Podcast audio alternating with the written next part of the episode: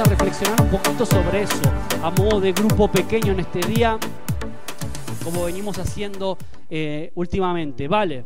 Pues el título, yo pasé la guía, algunos de vosotros, el título es ese que aparece ahí, un hombre materialista, saqueo. Eh, algunos conocéis más la historia de quién era saqueo. Vamos a verlo directamente de la Biblia.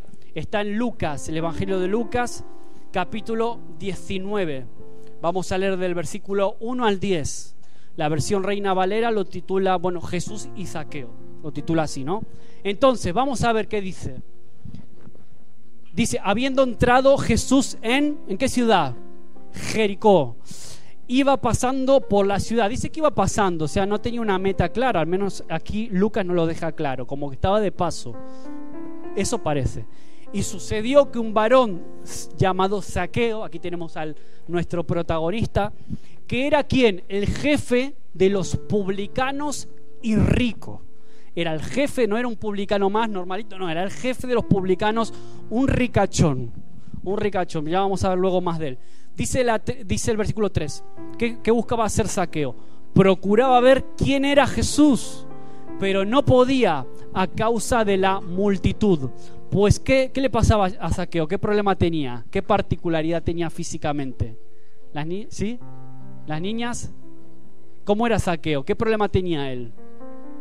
Era pequeñito, ¿no? Antes canté una canción de la escuela dominical con, con Saqueo. Era bajito de estatura. Y por culpa de eso, ¿qué pasó? Pues se tuvo que.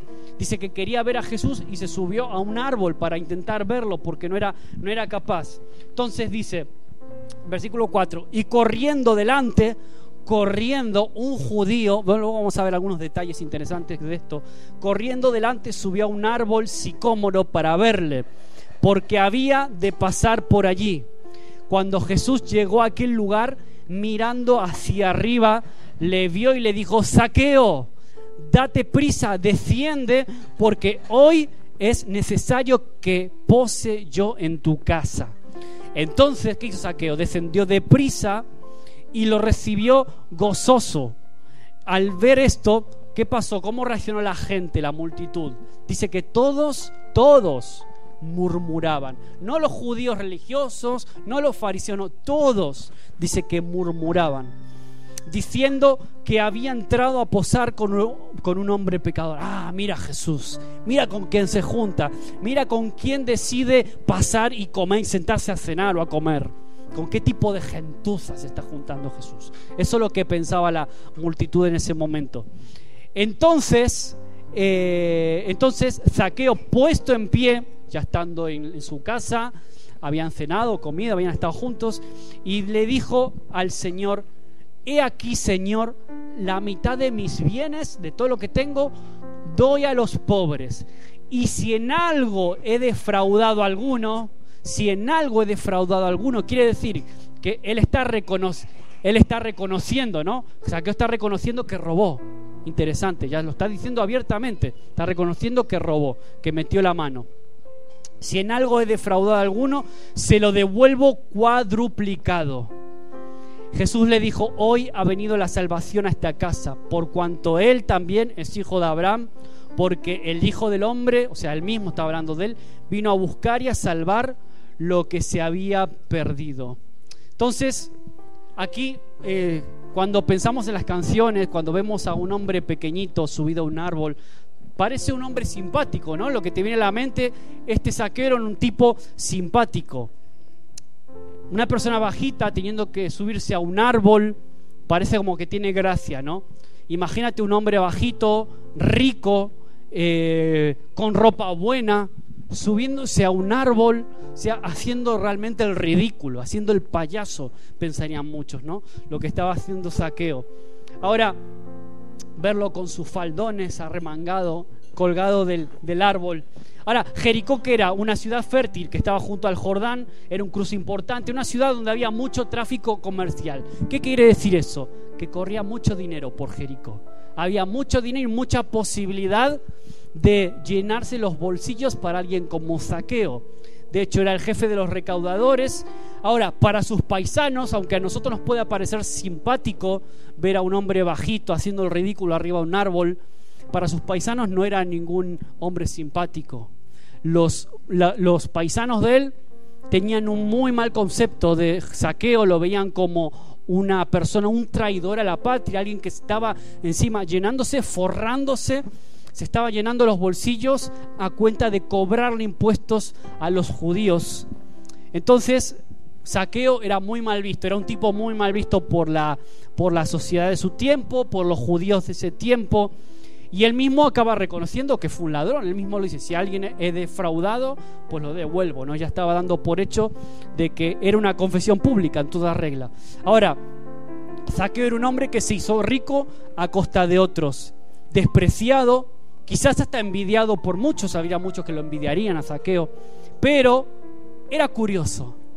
La curiosidad le podía. El Evangelio no dice cuál era la motivación de saqueo y por qué quería ver a Jesús. A mí me llama la atención eso. A mí me gustaría saber qué lo motivaba realmente a saqueo. Un hombre así, despreciado por las personas, envidiado por muchos, una persona despreciable, eh, religiosamente impuro, porque no podía ni siquiera eh, ser parte de las ceremonias religiosas por su condición. Sin embargo, él tiene curiosidad de ver a Jesús probablemente por pura curiosidad. Es muy probable que en ese tiempo no existían las revistas del corazón, no existía el Sálvame, no existía todo eso, pero Saqueo eh, pertenecía a una sociedad pues parecía la nuestra, ¿no? Que hacía un poco cotilla y al menos él quería ver cómo era Jesús, cómo eran sus ojos, cómo era físicamente, probablemente quería ver quién era ese tío del que se hablaban tantas maravillas de él. Entonces, Saqueo se pone a correr se pone a correr como loco, haciendo ridículo, se sube al árbol. Ahora, hay que tener en cuenta, hoy a lo mejor si vemos a alguien hacer eso, hombre, nos llamaría la atención, pero no mucho más, creo, ¿no? En nuestra sociedad, siglo XXI, nuestra cultura europea, española, no llamaría tanto la atención. Ahora, para un judío de ese tiempo, Saqueo estaba, eh, estaba quebrando una regla no escrita, que era la del honor, era la regla de, lo, que se considera como vergonzoso. Las culturas orientales, el honor, la vergüenza es mucho más valiosa y más importante que para nosotros hoy. Sin duda, Saqueo estaba de verdad haciendo el ridículo en ese momento frente a sus compatriotas, corriendo, eh, haciendo algo como no respetable ¿no? para su tiempo, subiéndose a un árbol y haciendo todo eso. Ahora, lo que está claro que a Saqueo no le importaba demasiado lo que pensaban de él o lo que opinaban de él. Porque alguien que hace eso es porque no le importa demasiado que eran en ridículo frente a los demás. No le importa demasiado que se burlen de él. Entonces, a él no le importaba lo que diga la gente y sin duda a Jesús tampoco le importaba lo que dijeran la gente. Entonces, sabemos que buscaba a Jesús por curiosidad, tan solo quería saber ver quién era. Entonces, de repente los planes de Jesús cambian. Dice que Jesús estaba de paso por Jericó, pero de repente Jesús se para. Ahora se para y dice, pues aquí hay una persona que tiene curiosidad, una curiosidad especial por verme. Entonces ya sabemos la historia. Jesús lo ve a Saqueo, Saqueo, bájate de ahí. Ahora, lo que me llama la atención que primero de todo, Jesús lo llama por su nombre. ¿Cómo narices Jesús sabía el nombre de este tipo si no lo conocía de nada? Era Jesús. Entonces, interesante, Jesús lo llamó por su nombre. De hecho, antes leía un comentario acerca de esto. La palabra, el, nombre de Zaqueo significa puro. Es decir, el nombre de Zaqueo quería decir todo lo contrario a lo que la gente pensaba de él. Y Jesús lo llama por su nombre, le dice, puro, ven y baja porque hoy quiero comer contigo, hoy quiero estar contigo en tu casa. Entonces ya sabemos lo que pasó, ¿no? Jesús se autoinvita era un poco cara dura Jesús a veces, ¿no? Se autoinvita a la casa de saqueo, dice, quiero estar contigo, quiero quedarme contigo a, comer o a cenar. Y entonces sucede esto. ¿Y qué pasa? La gente empieza a murmurar, a hablar mal de él, empiezan a, a, decir todo tipo de barbaridades. Y a mí me llama la atención que era toda la gente, dice la Biblia. No eran dos, tres, no eran los fariseos solamente, no eran solo los publicanos, no eran, eran todos, todas las personas.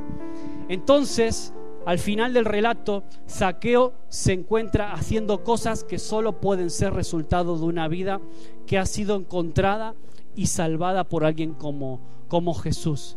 La conversión de Saqueo es práctica. La Biblia no dice o no da detalles de si fue Jesús quien le dijo, mira, Saqueo, eh, yo estoy contigo, pero a partir de ahora tienes que hacer esto, esto y esto. Tienes que devolver lo que robaste, tienes que hacer las cosas bien. Aparentemente, al menos el relato, el Evangelio no dice nada de eso, no, no da detalles de si Jesús le dio orden. Lo que está claro es que cuál fue la reacción de saqueo. Él se levantó delante de todos y dijo, bueno, pues si defraudé a alguien, voy a devolverlo cuadruplicado, voy a dar mis bienes, también voy a repartir de, mis bienes a los pobres. Es decir, se produce una, una conversión real porque... Eh, sin duda la conversión de saqueo estaba afectando a una de las áreas más importantes de una persona, que es el bolsillo. Entonces, cuando yo siempre digo, ¿no? una persona que realmente es, es, transformada por Jesús ve sus bienes materiales de una forma diferente, ve sus recursos de una forma diferente, entiende el dinero con una perspectiva espiritual completamente diferente al, al común de la gente. Entonces eso ya nos da una lección a nosotros hoy, ¿no? ¿Cómo entiendo el dinero? ¿Cómo, ¿Qué es el dinero para mí? ¿Cómo veo el dinero? ¿Cómo veo los billetes? ¿Qué significa el sueldo, el dinero para mí? ¿Es simplemente algo que yo me gano con el sudor de mi frente? ¿O es una bendición que Dios me da para que yo pueda sembrar también en otras personas, en, en otras cuestiones que yo pueda tener convicciones? Entonces, Saqueo ahora disfrutaba de una riqueza espiritual que el dinero nunca le hubiera dado, nunca hubiera podido comprar. Ahora él era un hombre nuevo que en gratitud a su Salvador quería agradarlo en todo. Entonces, él disfrutaba ahora de una riqueza, un tipo de riqueza mucho más importante que la riqueza en dinero que él tenía, que tenía mucho. Si la Biblia lo especifica que era un hombre rico, era porque eh, poco no tenía, no tenía mucho, tenía muchísimo. Entonces, tanto que Jesús dice, termina diciendo, hoy, hoy ha venido la salvación a esta casa por cuanto él también, o sea, Saqueo, es hijo de Abraham. Como era despreciado, Jesús recalca, este, este que vosotros despreciáis, este es hijo de Abraham igual que vosotros. Dice, por cuanto él también es hijo de Abraham, porque el hijo de hombre, y está recordando Jesús, Jesús vino a buscar a los buenitos, a los que hacen todo bien, a los perfectos, a los santos. ¿A quién vino a buscar Jesús? Dice, él vino a buscar y a salvar a lo que se había perdido. Esta es otra lección para nosotros, no para mí. Para mí fue un, cachetazo fuerte, porque cuántas veces, incluso como hijos de Dios, esto viene muy bien para predicar fuera en la calle, pero también dentro de las iglesias. Porque cuántas veces dentro de las iglesias caemos en el juicio rápido, caemos en la condenación, en querer aplicar nuestra propia justicia sobre los demás. Ay, si a este le pasa esto es porque seguro que si lo buscó se lo merece. Y tenemos esa forma de razonar que es completamente diabólica, mundana, ¿no? No tiene nada que ver a cómo Jesús ve a las personas y el potencial que Jesús ve en alguien despreciado como saqueo, despreciado por la sociedad. Entonces, la historia de este hombre nos muestra el poder esclavizante que ejercen los ídolos del corazón sobre una persona. El ídolo del corazón en este caso era el dinero, ¿no? Pero como un poder superior, que es el poder de Cristo, puede salvar a los que se habían perdido, como fue el caso de Saqueo. En resumen, que aparecía en la guía también que os pasé, el materialismo y el prestigio nunca habían satisfecho a Saqueo tanto como este encuentro con Jesús, que cambió su vida y sus actitudes hacia las demás personas. Él no se quedó, vale, entrego mi vida a Cristo eh, eh, y, voy a seguirte y voy a hacer todo lo que me pidas. ¿no? Él en ese momento tomó ya decisiones concretas y cuantificables que hablaban de una conversión genuina en su corazón. Por eso yo me quedo con esto. Eh, hay muchísimas enseñanzas que podemos sacar de estos muchas discusiones que podemos tener. Eh, luego vamos a hablar un poquito acerca de esto ahora en grupo, pero ¿cómo está mi corazón respecto a los ídolos? Puede ser el dinero, puede ser el éxito. Saqueo en algún punto era un tipo rico, podría para muchos ser exitoso, aunque era envidiado y despreciado por muchos. ¿Qué, tipo de ídolos yo tengo que romper hoy o, quebrar? Eh, ¿Cómo veo, cómo me manejo con el dinero? Cómo, era, cómo, cómo es el estado emocional, cómo juzgo a las personas, cómo, cómo juzgo a los saqueos de la vida, porque a lo largo de la vida nos encontramos con muchas personas como saqueo fuera y dentro de la iglesia también, ¿por qué no? Nos encontramos con personas que para nuestros ojos, para nuestra forma de juzgar, son poca cosa, ¿no? Quizás nadie diría despreciable porque suena muy fuerte, pero a veces tenemos cierta tendencia a mirar por encima del hombro a alguna persona. A veces, humanamente, si somos conscientes, lo, lo hacemos, ¿no? Y eso es una lección para nosotros como Jesús primero se fija en este tipo de personas. Jesús primero, y de alguna forma yo fui un saqueo también, los que estamos aquí fuimos como saqueo en algún punto. Fíjate que todos los encuentros con Jesús, todos los, eh, excepto una, prácticamente todos los encuentros eran de personas que eran considerados y despreciados por la sociedad. Y sin embargo son a los primeros que Jesús va, a esos despreciados. Así que antes de pasar, quiero hacer una oración una oración como de cierre para, para poder pasar a, a, charlar de esto juntos. Señor, gracias por, por tu palabra que, que nos confronta, Señor, que nos realmente nos